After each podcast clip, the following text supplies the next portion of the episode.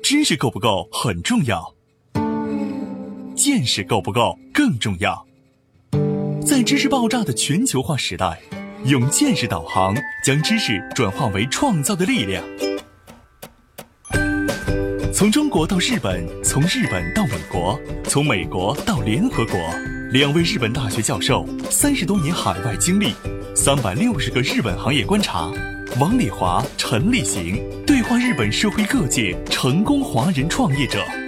从微观出发，为您解读各行业小题做大的智慧源头。对话日本三百六十行，发现小题做大的非凡智慧。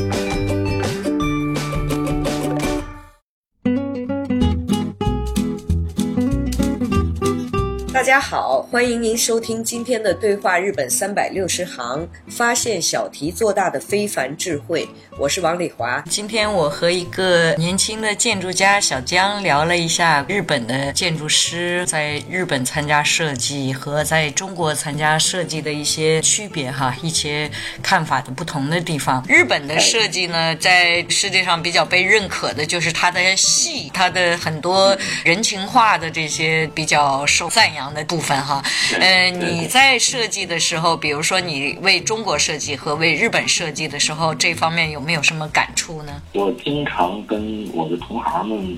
开玩笑啊，嗯。我说设计师就跟那个洗浴中心给人捏脚是一个道理。哎，对，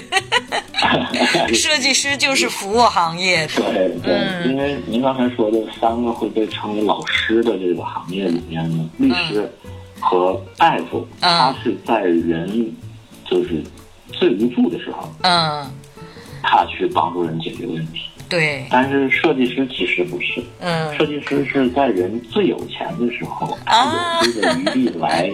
买房子的时候，我们给他提供服务。所以说，可能这三个呃老师里头，我们是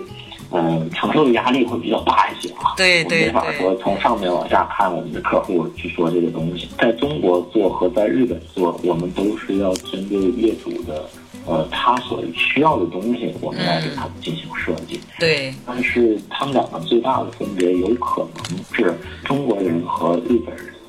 他们针对自己想要的东西的清晰度。在中国，我服务的业主呢，他们可能走遍了全世界，看了所有的东西，但嗯，是其实还并不知道自己究竟要一个什么东西。在我们已经习惯的家居设计里，为什么卫生间纸的位置总是放在背后，很难拿？为什么浴室的地板总是又湿又滑？为什么马桶盖在冬天是冰冷的？让我们看看日本人性化的家居设计思维是如何解决这些问题的。欢迎收听《对话日本三百六十行》，本期话题与日本设计师谈建筑设计，下集。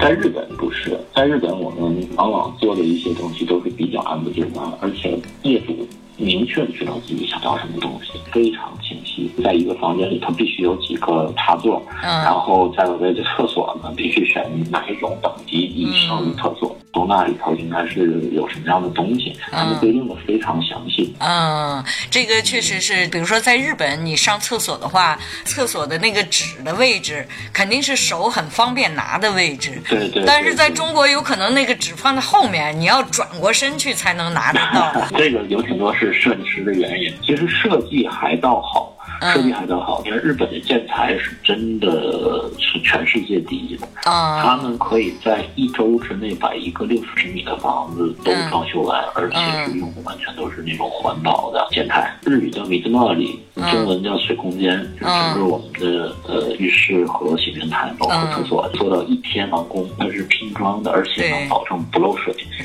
对能保证几十年不漏水。对，这个其实是我觉得一定会在未来的中国的这个建材市场上取得巨大的成功，因为对中国现在的它所有的这个房子，嗯要想去改造的话太难了。对，我们的啊水工、瓦工、电工，为了改一个浴室要花一个多月的时间，没法洗澡，就比如说我出去旅游，嗯旅游一周回来以后，我的房子修好了，这嗯种东西一定是咱们中国会有很大的市场的。你对想想这些所有的建材，包括工法，它的嗯正确答案就在日本，对呃不在对，其他的国家，其他国家都做不到，只有日本做得到。所以这个确实是我们搞设计的人对这些建材啊，对这些施工方式啊都很了解，才能够在设计的时候把它融到里面没哈错。比如说像你刚才说的，像这个浴室啊什么的，日本的这个建材达到什么程度？我就拿我自己家里来举例子哈，浴室的地板它可以不凉，让你一进去就站在上面对就不感觉到凉，对而且它那个水可以直接流下去的时候，不觉得脚底下一直是湿的对对对。刚洗完澡，你进去里面都是干的，它是渗透进去以后的，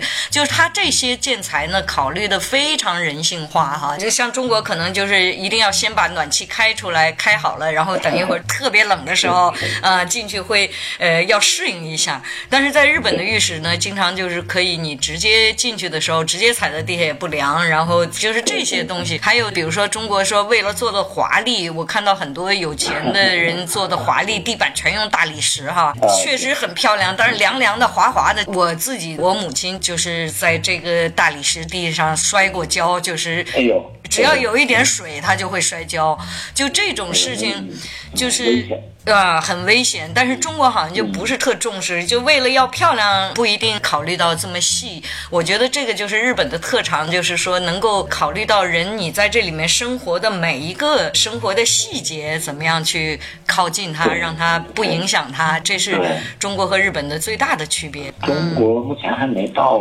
呃研究到那么细的一个阶段，已经有很多人已经觉醒了啊，这个等他们体验过了。如果是二十年前来日本的签证就很难办的时候，他们可能像你就算是跟他说的再好，他也难以理解。嗯，那日本的签证开放，他们经常到日本来玩儿，来住一些民宿，在对，这在这里面，他们体验过的这个东西，他们一定会想把它带回到国内，就好像那时候、嗯呃爆炸性的这个呃购买嗯城下的坐便坐便盖儿似的那个道理。对对啊，所对，以我觉得这个进程会比过往的这十年到十五年快很多。对可能对嗯在五年之内，中国的建材和中国的建筑设计还会更上一个台阶，因为大家都看过了，谁还对会继续进浴室？我还得忍耐一下。尤其我是东北人嘛，心脑血管发病率在浴室啊以及早晨的第一次上厕所，它是很就是突然特别冷哈发病率很高的。嗯。所以说，像日本就包括一些扶水用的扶手，包括浴室摔倒，啊它也不会产生硬伤，因为它是一种柔性的材料嘛，对吧？对它就是像您刚才说，它的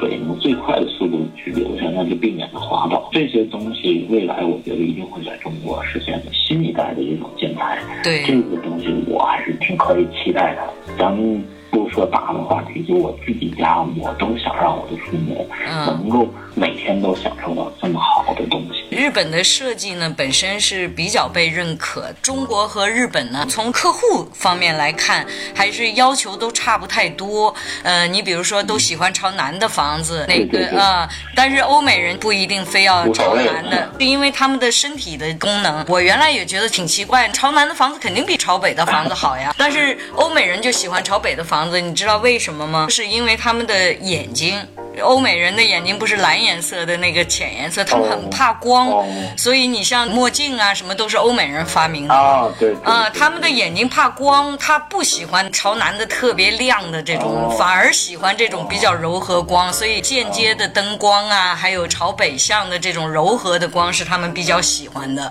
所以从文化上来讲，中国和日本就很相近。包括以前讲个笑话哈，我以前很早就是三十年前，我在日本买的很小的计算机，就是那个时候刚开始出这个 PC 小计算机。我带到中国去的时候，我的朋友都说：“哎呀，这么小，这么精巧，特别好。”但是我拿到美国去的时候，美国人就说：“哎呦，我手指头这么大，这小键盘这么小。”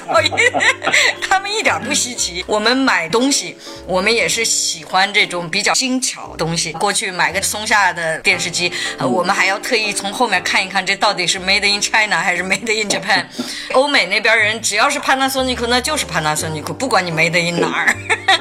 所以这种其实对这个要求需求，中国和日本其实很像的，生活习惯、文化习惯，还有性格什么很多东西都很相像，所以要的东西中国肯定也是会做的越来越细，越来越好。对，一定是。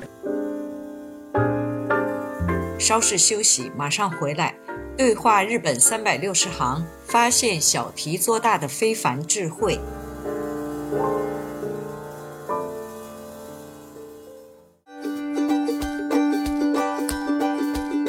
中国逐渐出现人口老龄化的问题，如何养老是很多人现在关心的话题。从中国和日本的养老产业理念分析来看，中日养老产业发展阶段的不同在哪里？这些理念会对我们产生哪些影响？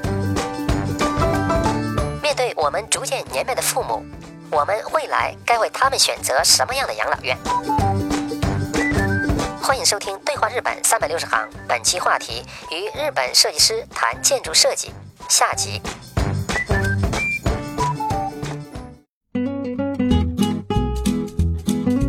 比如说，说到养老，我最近也有很多朋友来考察日本的养老设施哈。我都快成了那个日本养老设施的专业导游。 是，但是呢，我听我介绍的这些国内的朋友，他们的感觉就是，我们现在在中国做的养老设施，那里面的硬件环境比这个日本的要好得多，就是面积也大，里面的那些运动设施啦，什么这个老人怎么快乐的能够在那里生活的这些，其实考虑的也很多。他们看了日本的，觉得日本为什么都是这么小型的，全都是呃规模不是很大，服务的人甚至跟住在那里的老人的人数都差不太多了，就是完全已经是呃服务型的，然后又是特别小的。国内的建筑硬件设施方面更高大上一些，日本的小，然后呢设施也没有那么高大上。那你的感觉，你觉得这些老人是住在这种特别豪华的地方好呢，还是像日本这种比较小型的？就是有哪些区别？最近我们经常做的一些养老设施，呃，这些养老设施呢，它的服务价值要远高于它的设计以及建筑价值，它就更加追求我的员工要在我的建筑里头更加有效的、更加高效的去服务于这个老人。他的思维就已经从我卖掉东西，呃，啊偏向到我要运营这个东西。这样的话，它完全就是两种思维方式了。对于跟我们这种设计师啊，包括他们自己运营的思维啊，嗯我们都在逐渐走向成熟。当然是豪华的好，但是呢，就设计师来说，嗯任何一个业主他的钱都不是无穷无尽的，对，就是这些钱如何用在刀刃上，嗯这个其实才是建筑设计师的核心价值了。也就是说，我有一千万人民币要去做一个养老院的情况下，嗯那我决定应该是花五百万来做硬件儿，然后呢再花五百万去打造我的管理体系，还是应该怎么一个分配？就我现在目前接触过的国内的养老院的这些业主吧，嗯。呃，真正能想清楚的呃凤毛麟角。比豪华的话，日本一定比不上中国。首先，对豪华的这个认识度，它处于一个不同的一个阶段吧。嗯呃，日本可能更低调一些，更现代、更简洁，它是内藏的一些豪华的这种品质，特别是养老设施，最根本的是要从这个老人去考虑。你将心比心吧，如果我带着我的父母去一个养老院，我是跟他说，爸，这个养老院会每天。把您服务的舒舒服服，您不会有任何的危险，还是说进去吧？你看这牛吧，这厉害吧，这个漂亮吧， 对，嗯这个是呃，无论是儿女还是老人，他自己最终如果是在这儿生活的话，一定会有一个它的核心价值。日本呢，因为我也见过一些稍微老旧一些的日本比较豪华的养老院啊，运营也不错啊、呃因为它生存下来了。但是呢，像日本这种社区型的。呃，借户型的以及呃综合型的这种养老院呢，其实我觉得是符合我们中国的国情的，因为首先我对欧美不是特别了解，欧美那边现在做的一些养老设施，有可能它是基于他们欧美这个土地以及风土人情做的这些东西，呃，但是中国人和日本人他本身对骨子里头愿意享受服务这种思维是一点，再加上呢，中国人和日本人的这种群居特性，以及这种超大城市的这种城市规模是有一个共性的。就像东京现在，东京自己都内好像是已经一千八百万人，整个东京圈三千多万人，北京、上海、嗯呃广州、深圳这四个大的城市圈儿，嗯其实未来都会像东京这样。就究竟生活在里边的老人，嗯以及服务这些老人的年轻人，以及这些老人的子女，甚至他们的亲戚是怎么样一个生活方式。嗯渐渐的，我觉得看过去十年走到现在来说，中国在逐渐跟日本越来越像了，并不是说所有啊，这不能以偏概嗯全，但是至少呢，我目前服务的业主以及我接触到的城市和接触到的甚至是终端的用户的老人，他们会觉得这种社区型的。呃，因为我不可能都到呃郊外去养老，我自己一个人想买个菜去跟我的老朋友见个面都见不到，而且每次要开两个小时的车来见我。这对种，都是他们抵触这个的一个呃原因。我们设计的多个甲的那个建筑，它就是位于呃北京的亚运村。哦，呃，这样的话，它后面有几十万的居民，里边有百分之二十以上都是老人。对，尤其是的嗯都，是六十五岁以上的这种的日本所谓的后期高龄者，像这种设施远远服务不了这些。在中国未来一定会这种中型，也就是一百床到一百五十床左右的这种养老设施。国内的痛点是什么？国内其实自己居家的话，嗯我觉得没有什么特别大的问题。当这个老人，呃，一旦是中风或者是摔倒以后半身不遂，或者是嗯更有一些其他身体上的障碍，就没法自己正常生活的时候，嗯这种养老设施就会逐渐更加被大众所需要了。刚嗯才您提到的那种特别豪华的那种啊，嗯，它可能是这种活力老人，对当然对这对，个不健能康说他老们人是，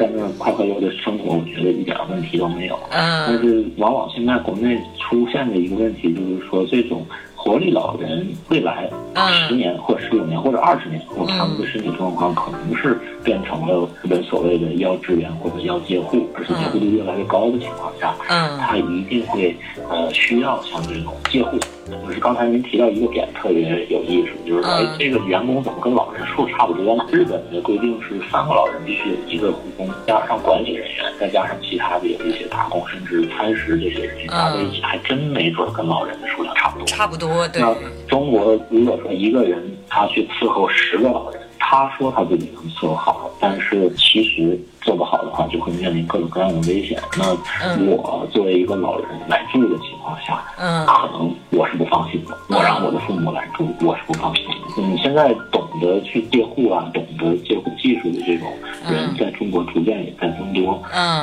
嗯，所以说有可能到我老了那一天，嗯应该跟日本的这个养老院差不多， 差不多啊哈嗯好好的把我照顾好，我觉得应该没问题。对。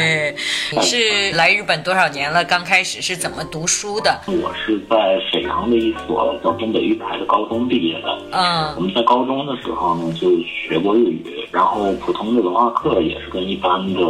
呃高中相同，所以说我们到了日本以后呢，是算是拜一头师吧。呃，到日本就是已经拿了日语的过了级以后才来的。日本学习了一段时间语言以后呢，直接就开始考大学。我是进入名古屋工业大学，哦，那也是很好的哈呃。对，这所大学在这种专业的这个领域里的建筑专业领域里还比较出名，对还是对对全日本第二个有建筑学科的学校，所以嗯，历史还比较悠久一些。本科和硕士毕业以后进入到了这家公司。国内的建筑学这个专业，基本上是考的时候还要考美术啊，考什么的。呃，啊，是的，你在日本有考这些吗？呃，当时是入学考试并没有考这个，但是入学考试入学是不之考后的会有一些美术的课程。要是没有功底的话，这成绩就不是特别好了。我比较有幸，我小的时候稍微学过一段画画。日本的这个建筑学的专业是跟国内不太一样的哈，它也是归在工学部里。其实中国的建筑学也是归在工学部里的哈，但是中国的更偏向一点儿艺术啊、文化这方面哈，所以入学考试之前的这个美术好像要求还挺严的，是吧？国内是他对美术是有功底要求的，对，呃，经常反正那个我回国的时候也会遇到一些同行，嗯呃，比如说在日本学习，他在整个这个大学的课程里，从大一到大三，其实学的都是基础课程，也就是说我们现在。呃，作为一个建筑学的学生，也是要过呃结构力学的一二三，嗯，相当难。当时我、呃、毕业差点儿因为这个没毕业，因为因为我个人不是特别擅长这个东西。到了大四的时候，会分各个研究室，才往自己的这种专门领域进入。呃，我当时呃进入的这个研究室是计划系的研究室，也就是说，整个建筑从最开始的用途讨论，啊呃，嗯以及它的规划是从这么一个呃角度来，然后到了大学院才更加深入一些建筑设计的一个领域。对，嗯呃，国内如果说是建筑学的，可能培养出来的孩子都是会往那个 designer 那个方向走。对，呃，日本的这种工科的建筑学科呢，它会培养出来孩子是往这种 engineer 走。对，对。所以说这两个方向还是有一些微妙的不同。因为我自己也有日本的一级建筑师资格，那嗯，您所您以是大前辈，哪里哪 里，我也是对这个方面觉得中日不同的地方，就是日本的嗯哪怕是考一级建筑师，呃，它也是包括结构、包括法律、包括设计、包括就是是的呃是，的不是那个像中国分的更细哈，考建筑师、考结构师、考什么预算概算还都分着的哈。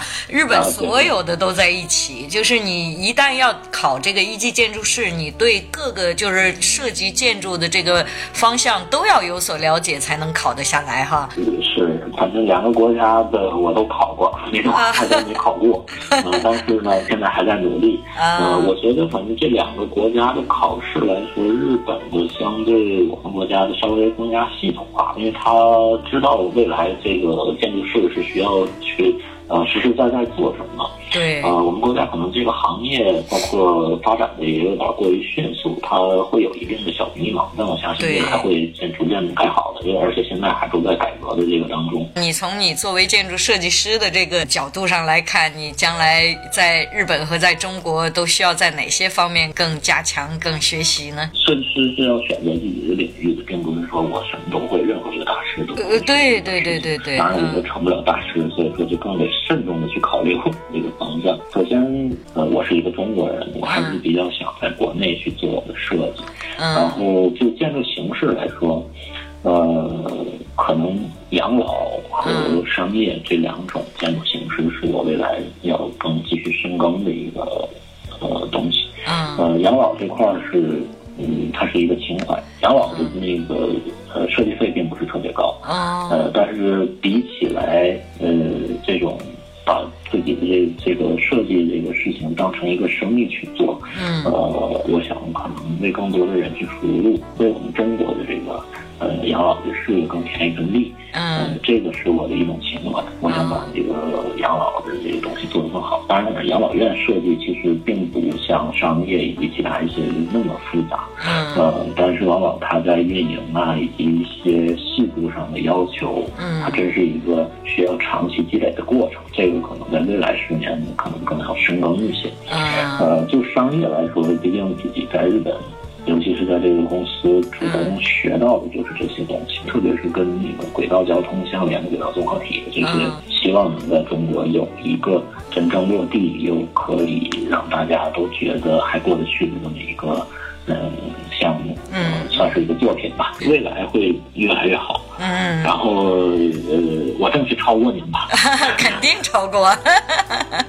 很期待你们这些年轻人能够把世界变得更美好哈。对，我坚信这个，尤其我们中国人是很聪明的一个。。对，他的学习能力和创新能力，我觉得是没有问题。确实，嗯，只需要把这个现在的这个大环境影响浮躁的心理渐渐静下来，然嗯后深耕，然后吸取各国的长处，对把所有的东西做得更加更加精良，更加对符合我们中国人的这个需求，一定会出来很多精品的东西。对，好的，今天很开心跟你聊了这么多，我也是一个学习的过程，跟你们聊能够得到很多新的信息、新的想法，以后我们有机会常聊，谢谢，嗯再见。